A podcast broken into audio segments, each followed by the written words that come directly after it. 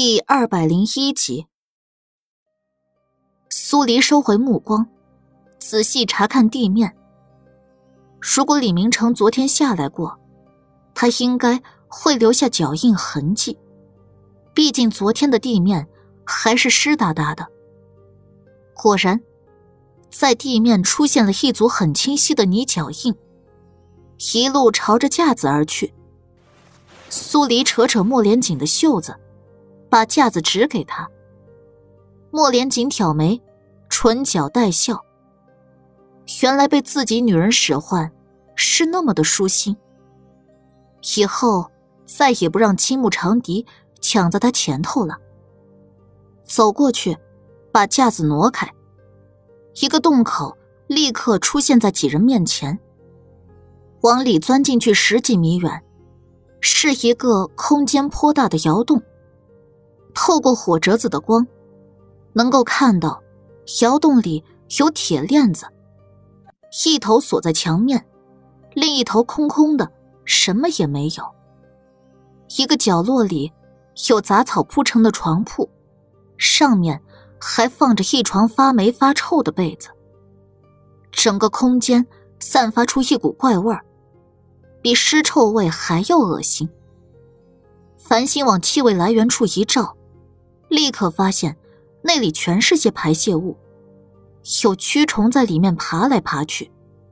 当即，他就喉头一滚，把火折子往其他地方照去，极力忍住想吐出来的冲动。苏黎掩着唇鼻，皱眉道：“看来，有人一直被迫生活在这里，刚被转移走没多久。”莫连锦的目光深沉了几分。真该死！在这样暗无天日的地方生活，简直就是一种非人的折磨。苏黎看了眼莫连锦，深吸一口气，正色道：“不管怎么样，这里应该还有地道通向其他地方，我们先找找看。”就像苏黎猜测的那样，在一个杂物堆后面，沿着一条向上的甬道。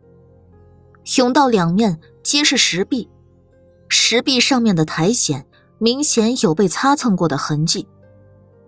苏黎眼睛一亮，神就是从这里被转移走的。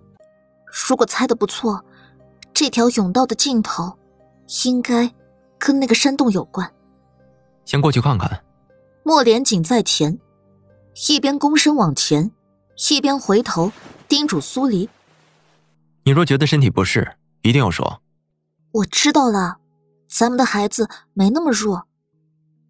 苏黎递给他一个放心的眼神，在后面催促着他快点一想到掌柜夫人那张耍无赖的圆盘子脸，他就恨不能快点把人找到，回到客栈去，啪啪啪的打他的脸。走了几步，他脚下踩到了一样东西。捡起来一看，是条手帕，脏兮兮的，上面绣了个春字。苏黎把手帕收进袖袍，继续往前走。不知道走了多长时间，甬道就跟没有尽头似的。好在繁星带的火折子够多，苏黎累得直喘粗气，终于到了甬道的尽头。果然。跟他之前猜的差不多，出口是栈道上的一条分岔路。走上熟悉的栈道，苏黎有点懵。这里面的路线错综复杂，如果只凭着他们三个人，要把洞里的路线摸清，恐怕没有十天半个月，压根儿做不到。穆连锦，接下来该怎么办呀？他心底腾升起一股挫败，以为发现了什么不得了的东西，但一切又回到了原点。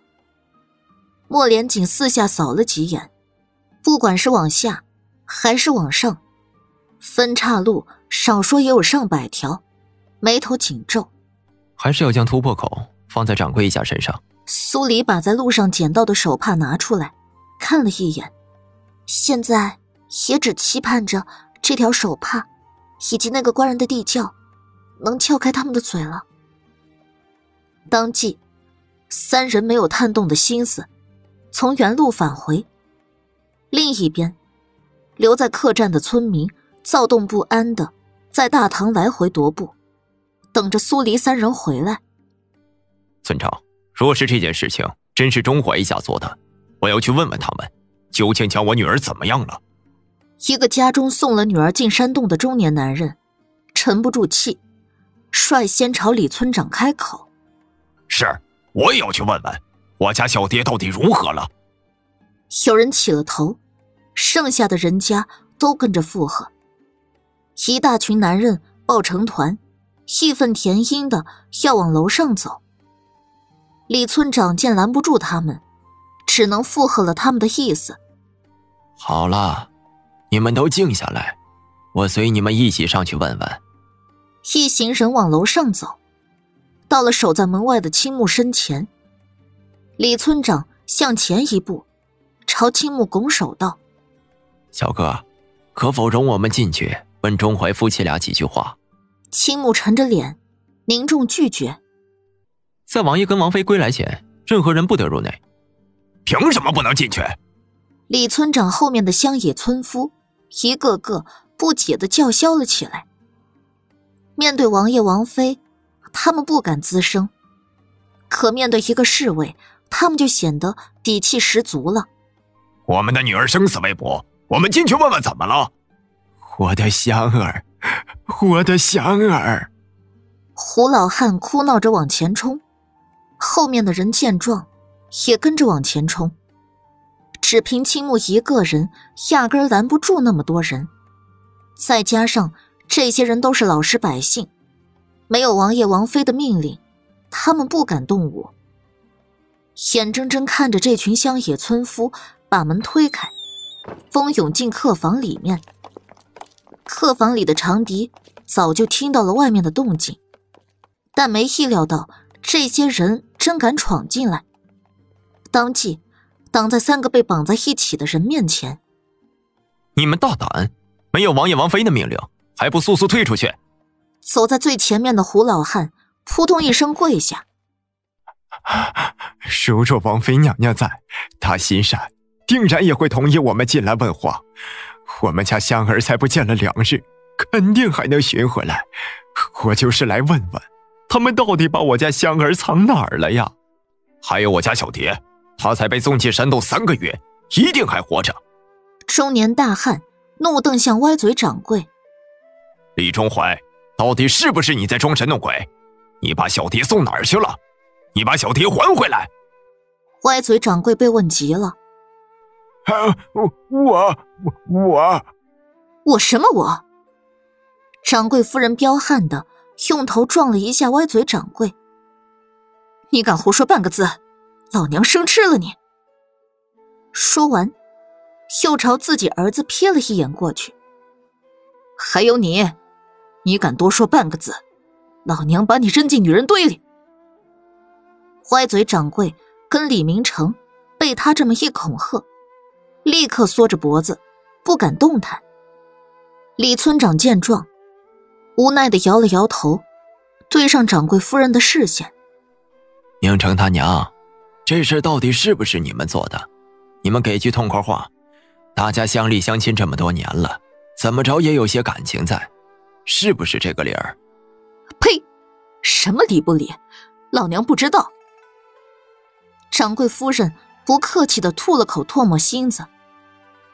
老娘下毒栽了，有本事的那什么武王妃就把人找出来，让老娘服气。没本事的。休想让老娘多认一条罪！你，你这是什么意思？他不善的语气，把李村长气得脸皮直颤。平日里乡亲们对你们一家子有哪点不好，你就给句实话。一会儿武王爷、五王妃回来后，我们也会念着你的情，替你求一求。你老李家总要留个根儿在世，是不是？掌柜夫人把脸一横。看着众人冷笑，哼，你们对我们好，好在哪里了？我们原本在村中过得好好的，你们非要嫌他嘴歪不祥，将我们赶上山，守着这间没人的客栈。这么多年来，老娘不跟你们计较，那是因为老娘大度。你少用那些乡亲情来压老娘。性子冲的中年男人，撸了袖子就要上去揍人。掌柜夫人朝着他啐了一口：“呸！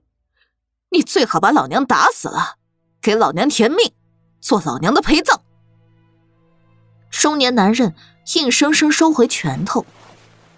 打也不是，不打又咽不下心里的憋屈。装山神爷骗献祭，是不是你们做的？掌柜夫人冷笑不止，愣是不再多说一个字。僵持之下，苏黎跟莫连锦回来了，出现在门外。苏黎含着脸，扫视了一眼闹哄哄的村民：“你们都在做什么？”村民们闻言，纷纷往两侧让开。空出一条道，李村长哆哆嗦嗦的走上前，指着掌柜夫人道：“乡亲们急，我们就是想上来问问他，是不是他做的。”苏黎朝李村长点点头，他们有这样的举动，他也没什么好怪罪的。一步步走进歪嘴掌柜一家，从袖子里取出那块手帕。这是在你们地窖后面的暗窖里找到的。被你们关在那处的人，就是这手帕上写了个“春”字的姑娘吧？掌柜夫人看了眼手帕，从鼻子里哼的一声出来，没有答话。听到手帕上有个“春”字，村民中有个矮小的中年男人走出来：“是我家小春，是他的帕子。”苏黎把手帕递过去，你再好好看看，是不是你家小春？男人颤颤巍巍的接过，看了几眼，突然泪如雨下。是小春的，他啥字不会写，就会写他名字中带的这个“春”字，他的帕子上也都会绣上这个“春”字，是他呀。苏黎闻言，犀利的眸光。直直看向掌柜夫人，你还有什么好说的？哼，是我做的又如何？有本事你杀了我！那些个姑娘的藏身处，你们这辈子都没办法知道。她会被活活饿死，做老娘的陪葬，老娘这辈子便值了。掌柜夫人破罐子破摔，直接把事儿挑明了说。苏黎抿了抿发干的唇，没有出声。掌柜夫人得意洋洋的看了他一眼，又看向客房里的村民。老娘告诉你们，你们若是真的想让自己的女儿回家，那便将他们赶出同溪村，保证让老娘一家能活到九十九。这话一出，客房里的村民都炸锅了。胡老汉方向一转，跪向苏黎，砰砰磕了几个响头。芳妃娘娘，您是个大好人，这个案子不用查了，求求您快离开同溪村，我们的女儿自然就会平安归来了。您走，我们村的事我们自己会解决。又有人跪下恳求，声音坚定：“如果您不走，硬是要留在这儿，我们的女儿回不来了。”谁来赔他们的命？一声声指责、哀求，调转枪头直指苏黎。愚昧无知的村民越是这样，掌柜夫人脸上的表情就越是张狂得意。什么毒害皇亲国戚的罪暴露，他还不是照样不用担上一点责任？看着跪倒了一片的村民，苏黎站在原地，一种从没有过的心凉。漫遍他全身，他攥紧了拳头，为这些人感到悲哀痛惜，又觉得这就是血淋淋的人性。他改变不了什么，只能用自己的微薄之力把真相找出来，让这些人性不至于继续往丑陋的方向发展。王妃娘娘，您就当不知道这件事情。求您快些离开，我们愿意下辈子做牛做马，报答您的恩情。苏黎听着这么可笑的一句，回过神。莫连锦不动声色的牵住他的手，与他十指交叉，温度从他的指尖传过来，他才觉得凉遍全身的感觉好了很多。还没等他说话，性格冲的中年男人忽然站了起来，完全把乡野村夫的那种无知狠力拿了出来。他随手抬起了客房里的一张椅子。指向苏黎所在的方向。如果你们不走，那我就杀了你们，把我家小蝶换回来。对。看热闹的掌柜夫人阴恻恻的笑了起来，教唆道：“杀了他们，老娘把你们的女儿交出来。老娘告诉你们，他们一个个的都好端端的活着。如果你们不肯杀人。”那你们的女儿就会彻底因为你们的无所作为，而被饿死在某个地方。哈哈哈哈哈杀了他们呀，杀呀！村民们被煽动，全都学着中年男人的样子，把客房里能当做武器的东西都拿在了手里。还有几人跑下楼，把菜刀拿了上来。李村长脸都绿了。